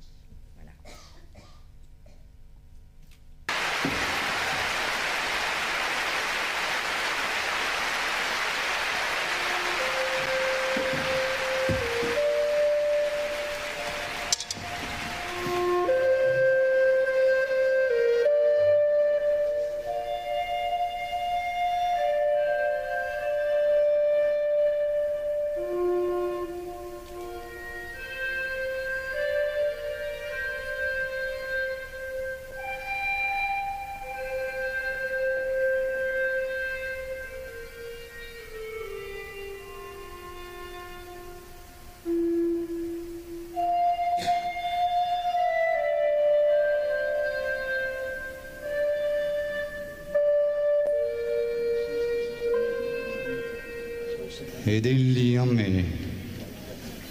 Vedrai quando saranno più presso a noi, e tu allor li priega per quello amor che mena, ed egli verranno. Si tosto come il vento, a noi li piega mossi la voce. O anime affannate, venite, a noi parlar s'altri non niega. Quali colombe dal disio chiamate, con l'ali alzate e ferme, al dolce nido vegnon per l'aere dal voler portate, cotali uscir dalla schiera o vedido, a noi venendo per l'aere maligno, si forte fu l'affettuoso grido. Oh animal grazioso e benigno, che visitando vai per l'aere perso, noi che tignemmo il mondo di sanguigno, se fosse amico il re dell'universo, noi pregheremmo lui della tua pace, poiché pietà del nostro mal perverso, di quel che udire e che parlar vi piace, noi udiremo e parleremo a voi mentre che il vento come fa ci tace. Siede la terra dove nata fui, sulla marina, dove il Po discende per aver pace coi seguaci sui.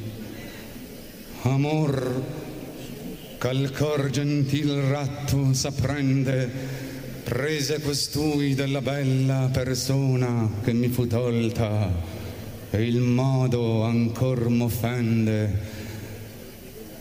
Amor, cannullo amato, amar perdona, mi prese del costui piacer sì forte, che come vedi ancor non m'abbandona. Amor condusse noi ad una morte, Caina attende chi a vita ci spense.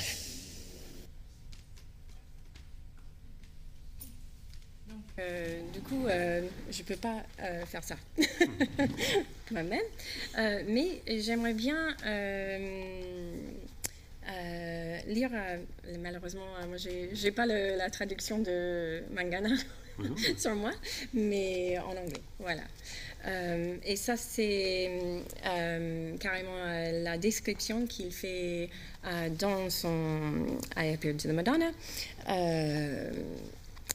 de, de ce moment-là. Donc, as soon as it started getting dark, I caught up with those valiant sappers of mine at the top of the stands. The sawbones supported and comforted me. My gaze fell between the towers, Merlin's, and it offered me a sight I had never seen before an ocean of polychromatic people. I asked one of the cops on duty how much time was left before my part was to begin, and he told me an hour or a little less. A southerly wind kicked up, and it was beating the hell out of the megaphones that had been raised on pikes. I forced myself to keep the spirits at bay and to calm myself down, like boxers do before a fight. It was time. I clambered up the ladder's rickety rungs and finally showed myself to the crowd, which was perhaps more amazed at its own immensity than it was at my mirage, and which welcomed the end of the wait through my appearance. An indescribable roar of applause resounded, resounded from far off public squares and in all the surrounding streets. I appeared. With my eyes closed in front of the luminescent music stand, I began to sing Alighieri's verses, but from elsewhere, in the time of snow and mulled wine from my, chi- from my childhood. Then I faded away, and the canto followed as if proffered by Ser Boccaccio um, in that very same place 700 years earlier. The sounds chased after one another, above the rooftops, and the people's devout silence created an enchantment that made my fading away even more sweet. A new blossoming of the mind, a Marian devotion at the feet of my favorite silvery Madonna, clothed in amnesiac blue and pink.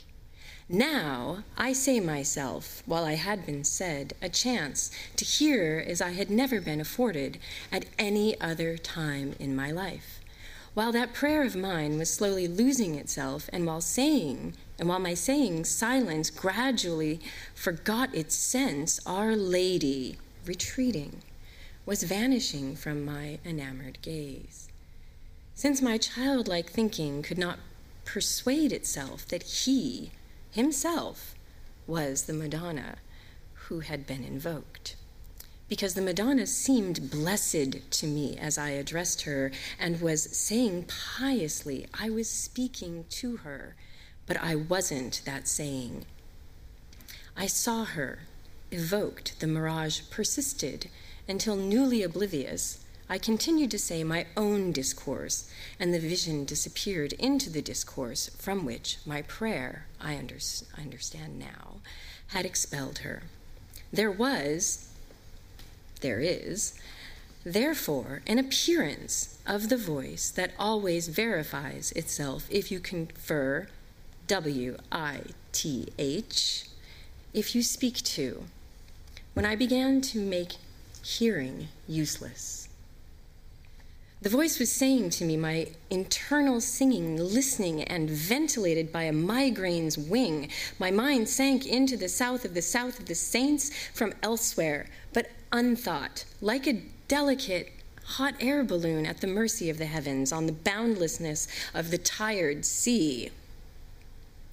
There are idiots who have seen the Madonna, and there are idiots who have not seen the Madonna, seeing or not seeing the Madonna. That's the theme. San Giuseppe da Cupertino, a swineherder, gave himself wings by frequenting his own ineptitude. And at night, while praying, he reached the altars of the Virgin, flying with his mouth hanging open. The idiots who see the Madonna have unexpected wings. The idiots who don't see the Madonna don't have wings. They can't fly at all, and yet they fly anyway. And instead of landing, they fall down again, like some guy with blocks tied around his feet, who wants to untie them, but instead he decides to cut off his feet. But those who don't see the sorry, but those who don't see what they see, those who fly are themselves the flight. He who flies is unaware of it. Such a miracle annihilates them. More than seeing the Madonna, they are the Madonna they see. If you want to embrace someone, you are the intercourse. When you kiss, you are the mouth. But the idiots who see the Madonna don't really see her, like two eyes staring at two eyes through a wall. Transparency is the miracle. Madness is the sacrament because blind faith closed those eyes. It transformed the strata. The strata were made of rock. It transformed them into veils, and the eyes saw sight. Either man is blind in this way, or God is objective.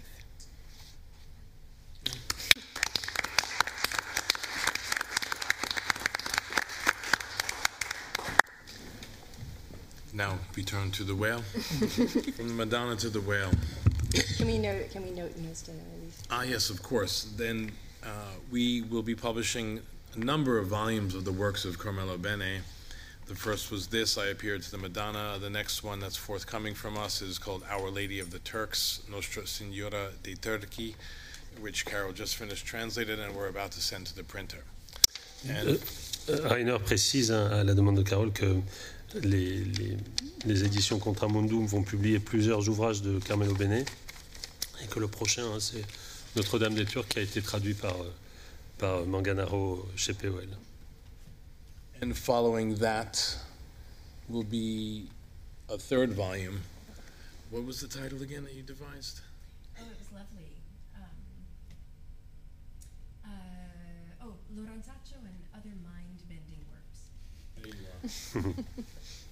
So now well, let's turn to the whale. Ahab, we brought you the Madonna, we bring you Moby Dick. it was a long time coming, and many people were quite patient with us about finally bringing this to the world into English. This was originally published in French by Vertical in 2016 and received the prix Vepler. Donc le, le livre de, Pierre Sange, hein, qui, avait, qui a été publié chez Vertical en 2016, et euh, qui avait remporté le, le prix Vepler, hein, donc traduit chez Contramundum. Our edition features a cover designed by Sergio Aquindo, who also designed the cover for our first book uh, of Pierre's in English, The Major Refutation. Et c'est le même graphiste hein, qui a fait la couverture des deux livres de Pierre qui ont été traduits chez Contramundum. And Pierre has worked with him on other projects, which perhaps he will speak of if he wishes. So I'll recite some of this whale, which is hot off the press and not yet in the streets, nearly. It's quite close. There are copies out there for anyone who might want one, but would you like to speak briefly about Oh bien, euh, non, il te passe la parole. Donc Très bien. euh, oui, oui, je, je, reprends au vol le, le, le, nom de Sergio Aquindo qui a fait la, la, couverture de ce livre et du précédent euh, publié déjà chez Contramundum. Sergio, avec qui j'ai commis aussi un autre livre qui s'appelle Cendre des hommes et des bulletins en français. Euh, et là, il n'a pas seulement, euh, entre guillemets, fait la couverture, mais c'est un livre qu'on a fait vraiment à quatre mains, autant de textes que de, dessins et d'illustrations. Euh, un bref mot pour un peu présenter cette, rencontre avec Rainer il y a sept ans à peu près, ou quelque chose comme ça, 7-8 ans. Il y a deux personnes qui ont fait d'une certaine façon l'intermédiaire entre nous. Euh, le, go-between, euh, c'est euh, le, traducteur, puisqu'il y a beaucoup de questions de, traduction dans, cette rencontre, et je pense que c'est très important. Jacob Seyfring, qui a pris sur lui de, traduire la réfutation majeure et de, présenter à Reiner. et donc je, salue le travail de, Jacob et sa constance. Euh, et l'autre personne, c'est Miklos Senkuti, dont vous avez souvent euh, entendu parler euh, aujourd'hui. en tout cas, vous avez entendu beaucoup de versions de son nom, parce que c'est un nom absolument imprononçable, surtout en français. Je pense qu'il y a peut-être qu'un finlandais pour savoir prononcer son nom. Je pense qu'il y a une communauté de langues je, pense que l'amour, l'intérêt, la curiosité, l'affection, la, fascination, l'admiration euh, que nous avons tous, en tout cas que Rainer et moi avons, euh, en commun pour euh, Miklos Sankuti, a, aussi servi de liant à, nos projets.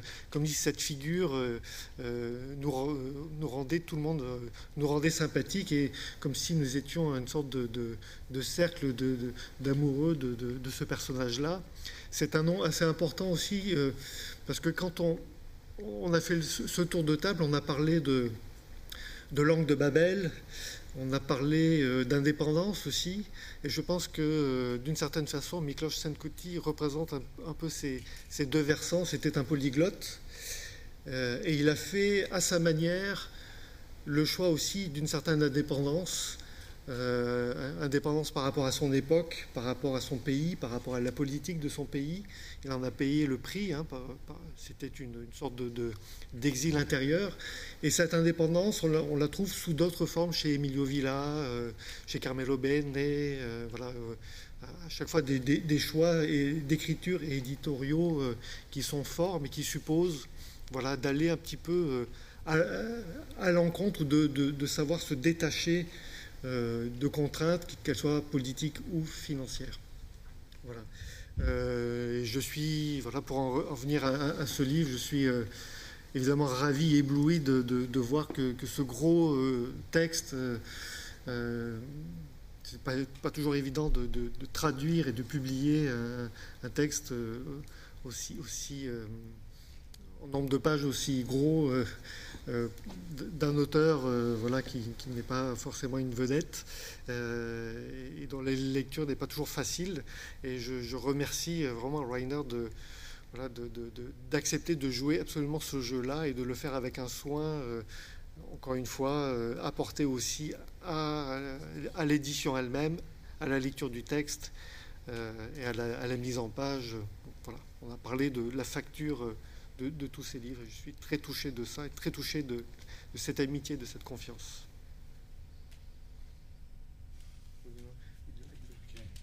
Si bien. Un petit extrait de, de, ce texte où il est beaucoup. C'est une variation autour du thème de, de, de, de Moby Dick, et là c'est plutôt euh, autour d'Orson Welles et de, et de Moby Dick.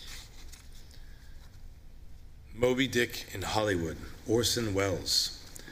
Finally back in the fold of Hollywood, one imagines him advancing mistrustfully, mistrustfully looking up at the high and useless palm trees in a moderation which serves no purpose. The palm trees planted on both sides of the expressway in order to purge an already pure sky. He makes his way just as mistrustfully to go and see the men of the major studios. He would like to recite Melville in the men's faces, they would learn it well. Melville in the guise of sea spray in order to throw a wrench in their fine days. In his suitcases, not so fat, but almost, a piece of Macbeth, a piece of Othello, a piece of Conrad, a piece of Cervantes, a piece of Faust, a piece of Munchausen, a piece of Gulliver, the comedy of errors, views of Venice, stills of himself in the process of wrapping himself in a foulard with a free hand, and self portraits as the devil, as a drunk, as a king, as a traveling salesman, as a magician, as Tiberius, as a lion tamer putting his lions in paw at a pawnbroker's, as a Borgia, as a sermonizer, as a prophet, as a fugitive, as Barabbas, as Pickwick, as Rembrandt himself disguised as a knight, and in a notebook, 27 sketches of wooden legs. He prepares himself to step into the skin of Captain Ahab. He pictures him in his mind by imitating him. From one end of the hotel room to the other, he takes the hundred steps, which are never exactly 100 in one direction, nor in the opposite. 100 passionate, irate, seething, melancholic, monomaniacal, exhausted, overwhelmed, and alternately morbid steps. Then, after these, joyous, hysterical, fulminating, mystical steps followed by clownish ones. He imagines, for instance, Captain Ahab offering himself up as a spectacle to his sailors to make them laugh, which is not too far from reality. In solitude, he hams it up. Hamming it up without an audience is a kind of perfection in the art of being an actor. He doesn't try to reconstitute the exact limp of a sailor on a whaleboat, but he reinvents it to suit the needs of the theater, or better, to let the sailor study him instead. After having conscientiously staggered in the manner of a bear in a cage, then in the style of Tamberlane, he even tries for Charlie Chaplin, he takes out from under his bed a briefcase and removes it from a dozen removes from it a dozen little tender pink plastic things with gracious interiors soft as cartilage must be fake noses of different kinds, each more or less subversive, because you've got to have a vindictive nose if you want to be Ahab. He is conscientious, even if he curses the studio system to hell. He agrees to do advertisements in exchange for port wine. He gives it 10% of his grace and his talent, which, no question, is worth a thousand times the talent of the others commissions, imbeciles, increasingly minor roles, the bear dancing on television, and the caricature of himself. He will get there. He's already on his way. He does it all begrudgingly. He withdraws, he takes umbrage, he gets a lump in his throat, sacrifices part of his soul. He'll always have some to spare. He comes face to face with himself in a mirror, damns half the human race, claims Shakespeare as his witness, but ends up going ahead anyway and by going ahead, he imitates the vainglory of the geniuses of the Cinquecento when, off, when they went off to wax the armrests of a prince. Orson Welles' agent offers him a role as Captain Ahab in order to entertain the general audiences of Warner Brothers. All right, so be it. He'll do Ahab. It will put food on the table and be prestigious too. He'll do Ahab as a bear, as a sailor in an operetta, as a lover of Circe, as a Neoplatonist. He will reread his Moby Dick in order to suffuse himself with it as they all claim to do, and to prohibit others from talking about it as knowledgeably as himself. He'll reread the Scrivener too, hoping to find something in it to nourish his captain with. He's already growing his beard out, which just goes to show to what extent he's premeditating his role. He picked out from among his false noses the one with the most suitable form.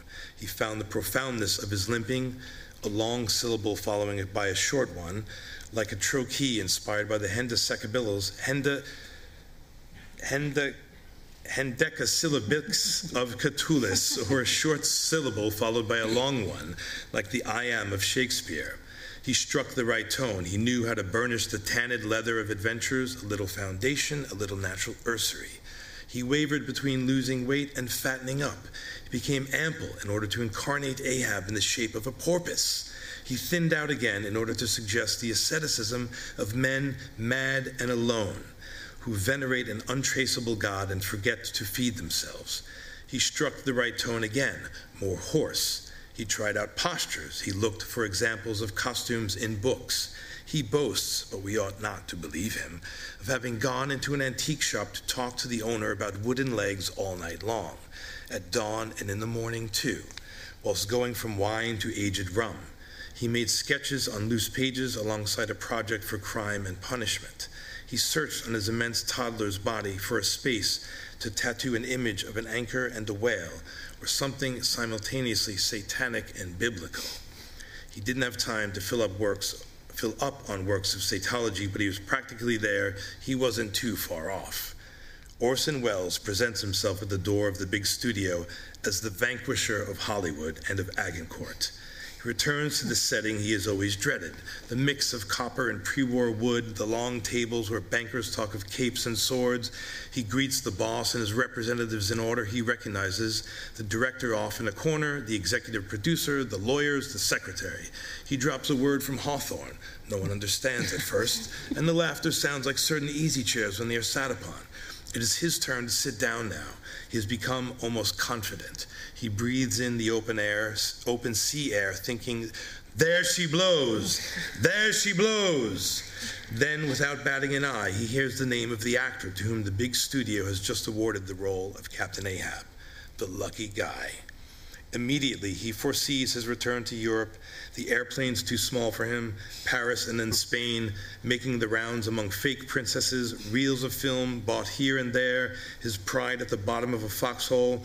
The company of a New York intellectual come to pay him a visit and confirm in his genius as if he needed that. He thinks also of his bank account and when he wonders what role they are thinking of giving him instead of the role of captain. The three bankers, two accountants, the owner, the lawyers, and the secretary reply in unison the white whale.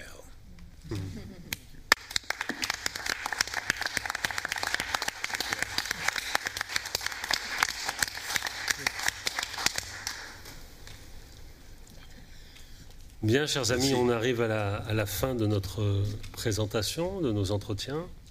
Euh, Est-ce que vous voulez euh, ajouter quelque chose? Pierre? Rainer? euh, Rajouter le nom de, des traducteur Jacob Seyfried et Tegan Raleigh. Oui. Marie Non Claude Non Alors pour euh, finir, je vais vous lire une dizaine de vers de d'Emilio Villa, puisqu'on avait dit qu'on le ferait entendre. Et en fait, il y a une cohérence, vous allez voir, puisque le, le texte que je vais lire hein, est un texte qui a été écrit en français pour Carmelo Bene. Hein, et c'est un texte de le, la litanie pour Carmelo Bene d'Emilio Villa texte qui date de 96. Les colombes mots ont toutes trop jour un ciel à éventrer pour en abattre la mémoire sur le miroir des instants sonores.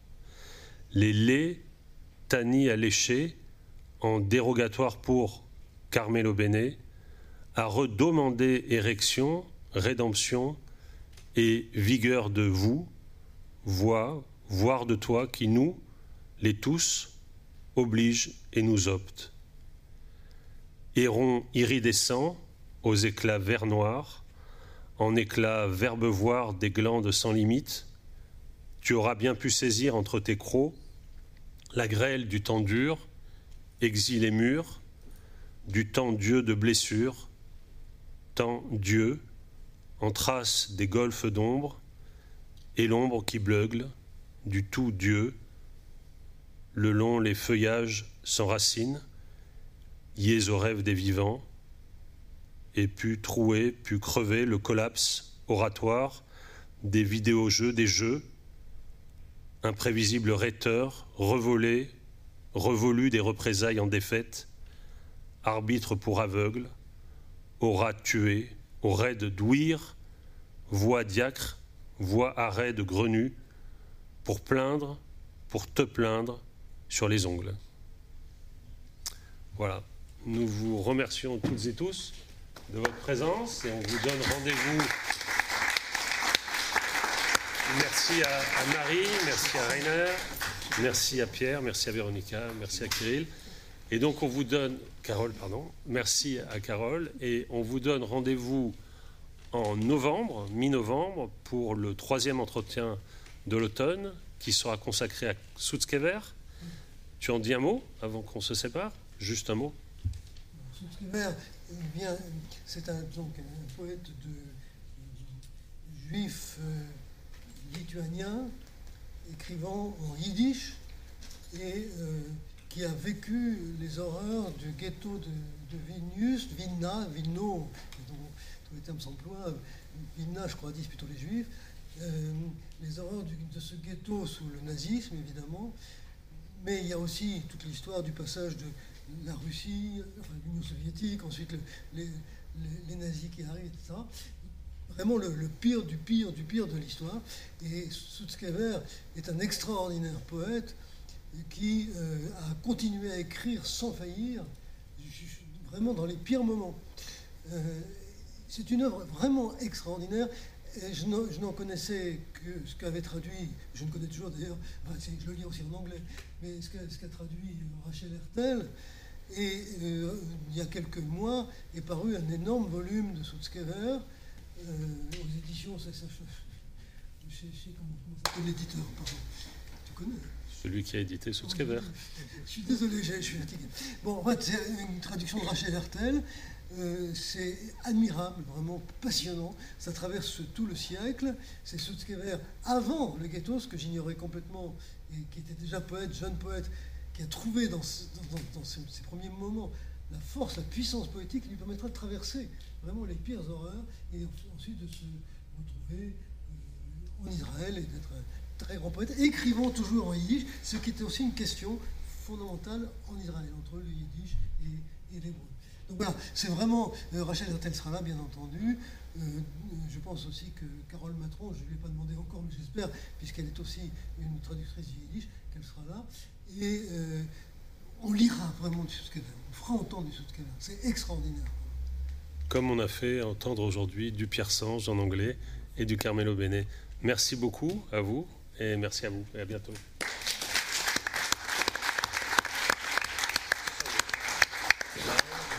go to very quickly. There. Good. Any shoo shoo.